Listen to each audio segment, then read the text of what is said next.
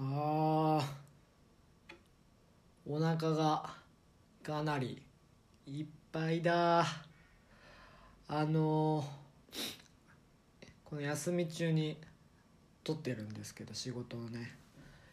お昼ご飯いつも平日は結構あの仕事だからあんまりこうご飯を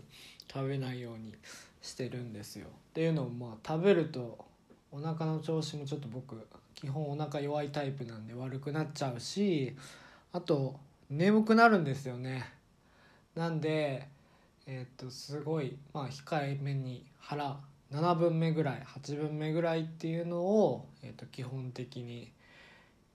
意識して量を制限してるんですけれども休みの日はねもうバカたバカになっちゃうんですよね。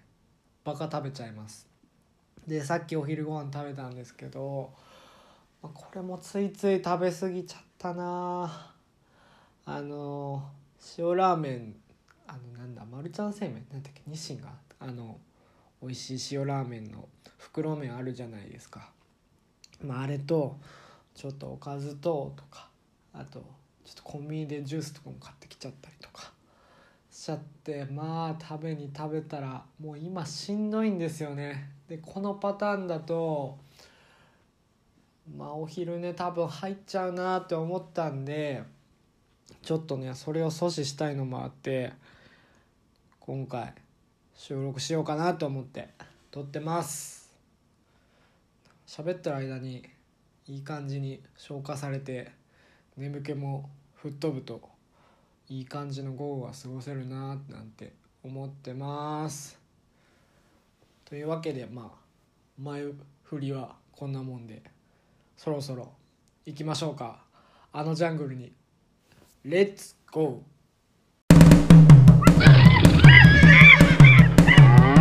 ー井戸端ジャングル。ようこそ井戸端ジャングルへ。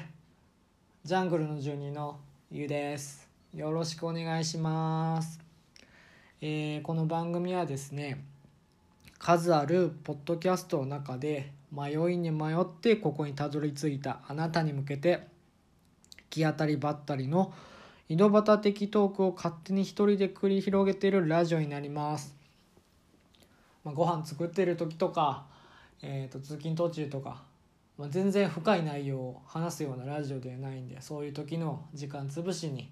でも聞いてもらえたら大変嬉しいなと思います。はいということで、えー今日話したい内容はですね今回ですね今回話したい内容はえーズバリカーリングです。皆さん冬季オリンピック見てましたか？いろんな競技でいろんなドラマチックな試合が繰り広げられてましたよね。その中でも、えー、と僕はですね結構カーリングに今更ながらハマってしまってすごい予選の時から見てました。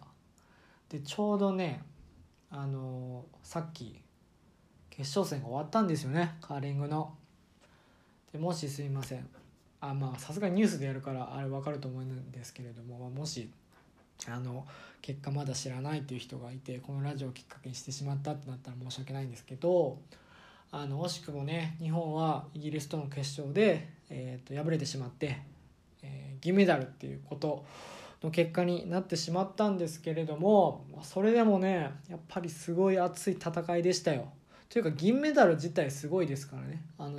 カーリングではやっぱ史上初の銀メダルっていうことですし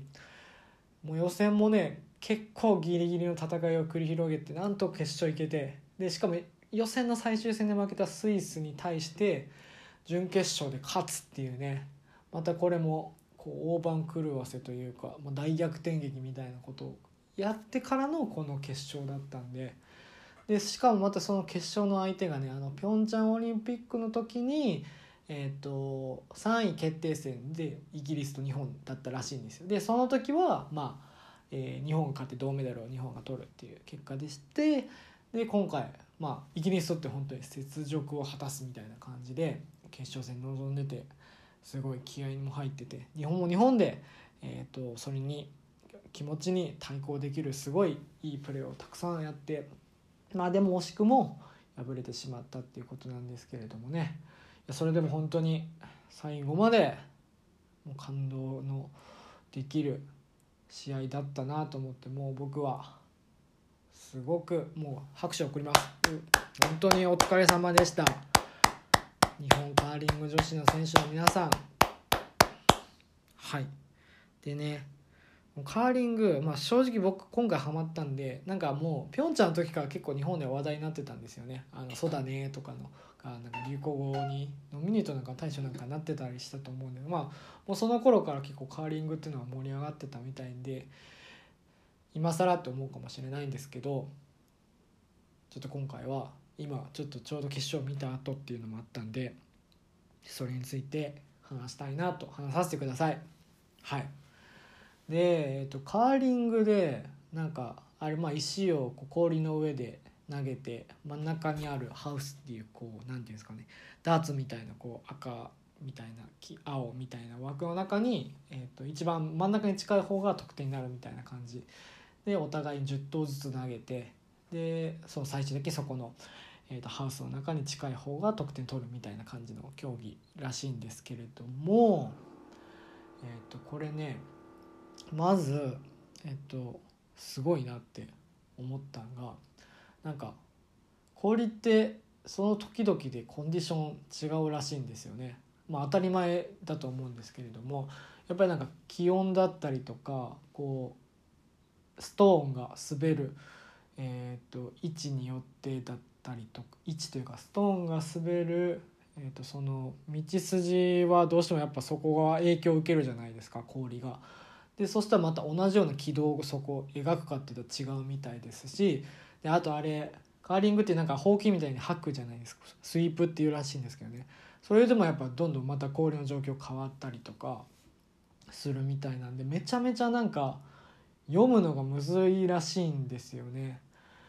なんで、えー、そのまあ一回投げるごとになんかプランを何個か持ってるらしいんですよ。A プラン B プランみたいな。C プランまであるか分かんないんですけど。で、まあ、A プランが一番ベストなこう、えーと、戦略で。で途中でこう石投げて滑ってる途中でその A プラン通りにいかない軌道を描き始めたら次の B プランに切り替えてその,、えーと、あのほうきみたいな吐く人たちがまたちょっとその B プランに寄せた吐き方するみたいなことを考えるらしいんですよ。でなんかスポーツって他のスポーツって、まあ、サーフィンとか多分そうだったりとか、まあ、あれもそうなんかな冬季いやというかあの夏の競技に比べて冬季のスポーツって本当にこう雪とか氷とかなんでなんか自然を相手にしてる分めちゃめちゃそういうこう人間じゃどうも読み切れないあのコンディションの中でするからすごい大変だなって思ってだからもうフィジカルでどうにもならないっていうか本当経験とかその時の何て言うんですかね、まあ、頭の回転というか、まあ、読みとかによってすごい左右されるなっていうスポーツでなんかそういうところがまたすごい奥が深いスポーツだなって見ていて面白かったですね。なんかこう自分もなんかじゃあここに石置いたら次はこう回ってとか勝手にそれを あの選手とは違う方向でなんか予想して楽しんでたりはしましたね。であのその投げてる投げる時に投げる時の選手みんながなんかねあのストップウォッチみたいなの持ってるんですよ。でなんでストップウォッチ持ってるんだろうと思ったらあのカーリングのコートの中で、えっと、一定のラインのところにまであ一定のラインのところに、えっと、その投げた石が何秒で通過するみたいなのを測っているらしいんですよねそのストップウォッチで。でその、えっと、何秒で通過通過したかによって、えっと、今日のここのラインの滑りはどうなんだ？すごく伸びるのか？逆になんかちょっとあの伸びが薄くて手前で止まっちゃうのか？みたいなのを、えーと、そのとストップウォッチで秒数測ってなんかどうやらあの戦略を練ってるらしいんですよね。でそれも聞いて計算もしなきゃいけんの？みたいな。まあ大変だわこの競技とか思ったりとか。であなるほどね。そういうためにストップウォッチつけてんのかとか結構面白いですよね。そういうところも。身につけてるものもやっぱ一つ一つ意味が当たり前なんですけどああるんだなと思ってなんか感心しちゃいましたね。であとねもう一個すごいなと思ったのがあの石を投げる人の,、えー、とその姿勢がなんだよあのアキレス腱こう伸ばす姿勢あるじゃないですかストレッチで。あれよりもっと深くこう腰を落としてもう膝が地面に擦れるかぐらいのぐらいこう足を開脚させたような感じでこう投げてるんですけどあの体勢をこう、えー、なんだこう陸上のあのスタートを切るこう蹴る蹴る蹴りや蹴なんだなんていうかな。こう地面を蹴るようなちょっとストッパーみたいなのがなんか氷の上にあってそれを蹴ってで氷を滑ってそのさっきが言ったすごいアキレス腱の超開脚バージョンみたいな姿勢でこう進んで途中でちょっとだけこう、えー、手で石を押してあげるみたいななんか投げ方をするんですけれどもその開脚姿勢がえっ、ー、と多分あれでも34秒ぐらいあるんかな。続けててでしかもあれをこう滑りながら続けるっていう体幹の強さがえやばいだろうとか思ってて。実際僕もやってみたんですよ。えこれできんのかなみたいな。地面で。今普通に滑らずにできんのかなと思ったらめちゃめちゃ揺れるんですよもう体が。ええみたいな「いやこけるだろこんなこれでそんな安定して投げれんの?」みたいなぐらい自分じゃできなくて。あれなんかもうまあトップアスリートたちなんでそれを当たり前にやってる風に見えるんですけどまあ難しいしあれをだって10なんだなん1試合に多分10回以上ああいうポーズで投げてると思う10回20回以上かなポーズで投げると思ったらめちゃめちゃ大変だと思いますよ。あれをやるっていうのもすっごいなって思いましたね。だから思った以上にすごいやっぱりスポーツだから見た目にそぐわず体を酷使してるなって思いましたね。びっくりしました。であともう一つその体の姿勢関連ではあるんですけれどもあのその投げた石をこうあのほうきみたいなので吐く人たちがなんかもうすごいなんだ歩き方をしてるんですよ。なんかなんだろうなすこう走り方氷の上なんか走ってるんですけどその石と一緒にこう石と同じようなスピード感でこう走りながらその石の前を吐くみたいな動きをするんですけれどもななんだろうななんか滑ってんのか歩いてんのか絶妙ななんか走り方をしててあれってどんでやって走なんか足の内側をこうギュッキュッキュッキュッキュッキュッキュ言わせるような感じの走り方をしててななんじゃこれみたいな。あれも絶対多分できないですよね。僕たち素人は。相当練習を積まないとできないですしあれなんか書きながらだから基本やっぱそのボーストーンにすごい集中してると思うんですけども入っててそのハウスっていう真ん中に近づいてったら他のストーンもいっぱいあるわけですよ。でもそれをみんな絶対当たらずに避けるんですよね。えどこで見てんのみたいな走りながらほうき吐きながらみたいな。っていうのもマジですごいなって思ってて。いやこれはね思った以上にマジでカーリングは大変なスポーツですしあれでなんかこうきちんとこう決めそのなんだちゃんとこうショットを決める選手たちマジですごいと思って。でそれをもう見るのが楽しくて楽しくてね大変。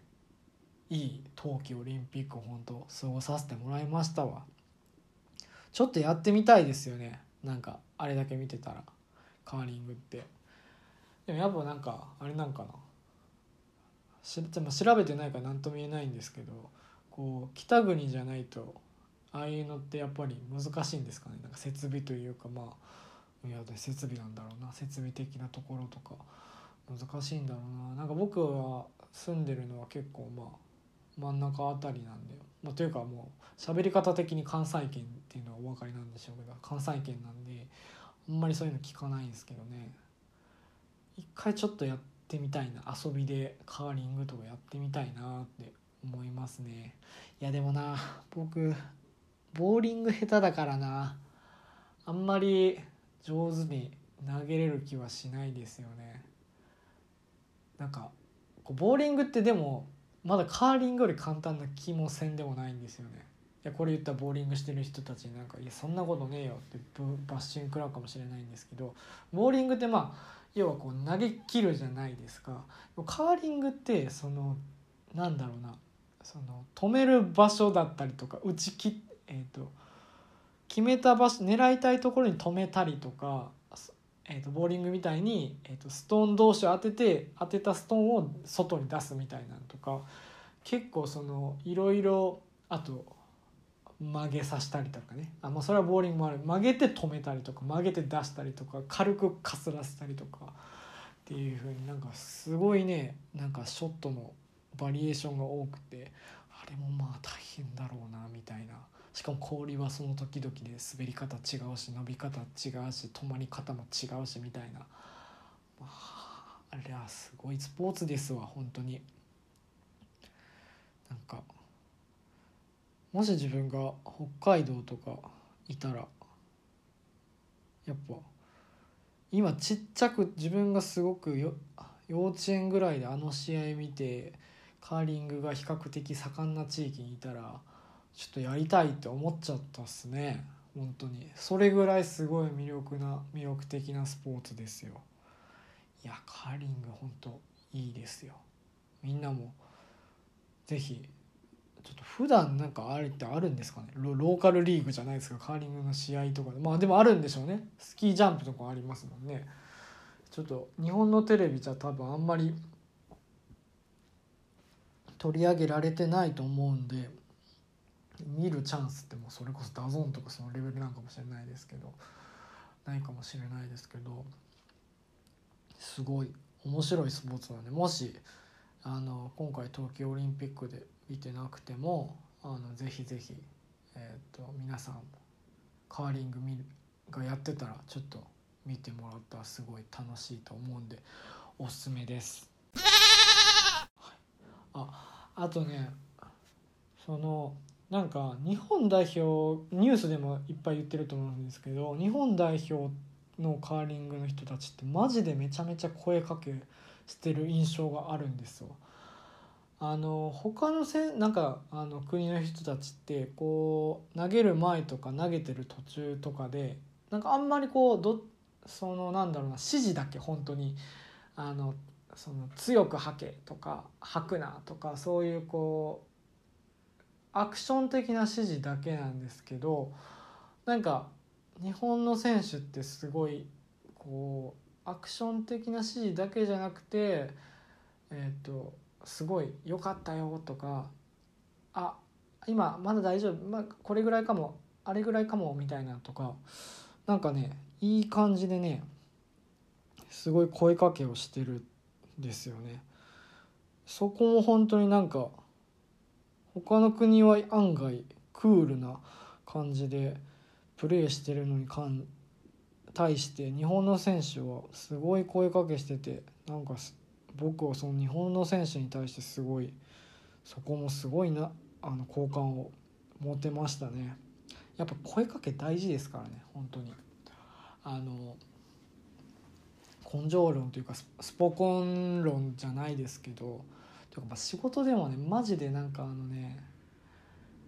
こう声かけせずにほうれん草せずに勝手に根回ししててややこしいことになることっていっぱいあるじゃないですか。それおのおのが、ね、なんか誰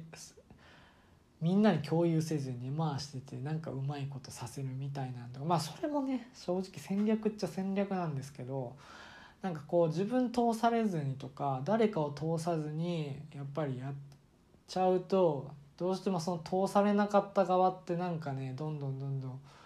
不満だったりとか不信感だったりとか溜まっていって最終的に良くないと思うんですよね。やっぱチームで仕事してる感がなくなるというか、うん、だからそういう意味でもすごいこうチームプレー感が日本の代表の選手は強くて。あれは本当にスポーツだけじゃなくていろんな場面でああいう人たちのプレーっていうのは生かされるんだろう。だから多分日本女子のカーリングの選手たちが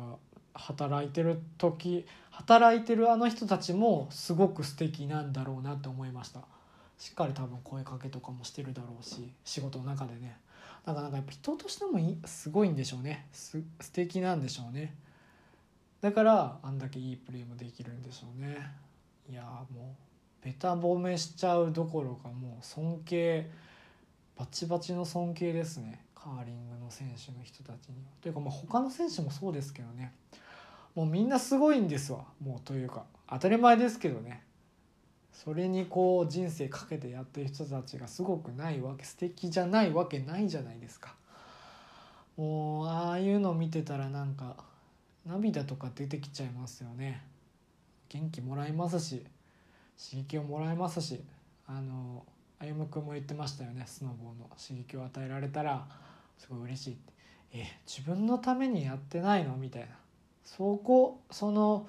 自分のプレーを見て誰かに何かを与えたいと思ってるその姿勢もやばいですよね。もう僕よりだいぶ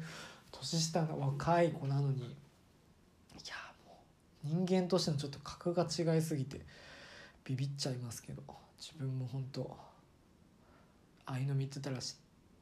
一瞬だけですけど多分長続きはしないけどやっぱりちょっと頑張ろうっていう気持ちになれるからな。いやちょっと頑張ろう仕事って思いました。っていう